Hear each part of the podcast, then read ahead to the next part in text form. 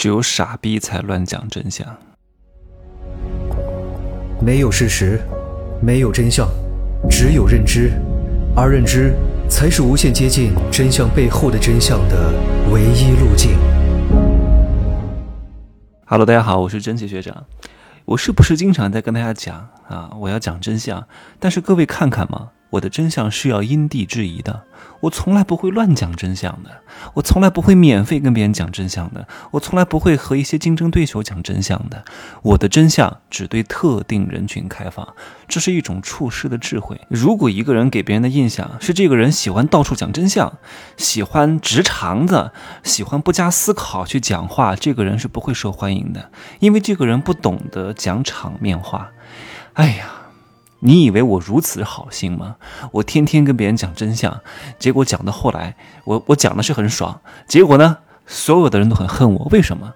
因为你侵犯到了别人的利益。哎呀，我就跟你讲，有些人啊，不能跟他讲真话的，因为他没有希望了，他没有事儿干了。你再跟他讲这个项目不好，这个项目不能干，请问他能干什么呢？他能靠什么改变他的人生呢？这个时候你需要给的不是他，不是给他泼一盆冷水，是给他一点点生活的希望，不然他彻底就不知道自己要干嘛了。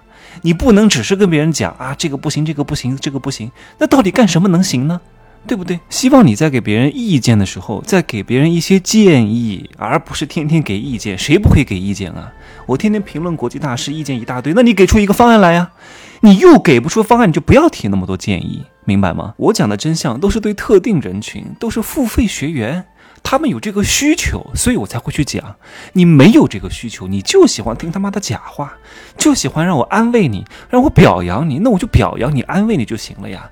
因为在我这里，真诚它是一个好品质，但它不重要，你明白吗？它不重要。我什么都是按照我最真诚的想法去跟你讲。你这个丑逼，你这个胖子，你这个肥猪，你永世不得翻身，你怎么这么愚蠢？你总永远不可能挣到年薪十万的，怎么办？这就是实话，可是这个实话太伤人呐，你何必去伤害对方呢？凡是见到任何人都袒露心声、讲真诚的人，都是非常浅薄的人啊！见人就掏心掏肺啊，见人就要当正人君子，所谓的活得很正气和潇洒，愚蠢。你所谓的真相，你所谓的实话，你所谓的真诚，在别人看来非常刺耳。你拆穿了皇帝的新衣呀，你何必做这个事情呢？对你有什么好处？对他们有什么好处呢？何必呢？别人不想听你的实话，别人只想听真诚的赞美，而不是真诚的真相，是真诚的赞美。别人只想听。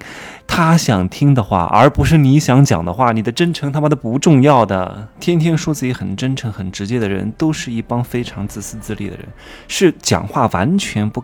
不照顾别人感受的，不懂得讲场面话，不懂得捧人的，啊，都随着自己的性子来讲话的，然后美其名曰我这个人讲话很直接哦，我这个人讲话很真诚哦，意思是什么？我接下来要伤害你了，所以我跟你打好招呼，我现在马上要杀了你啊！我现在我这个人很不客气，所以我对你动手动脚啊！我要杀了你，我要伤害你，都是理所应当，因为我跟你打了招呼了。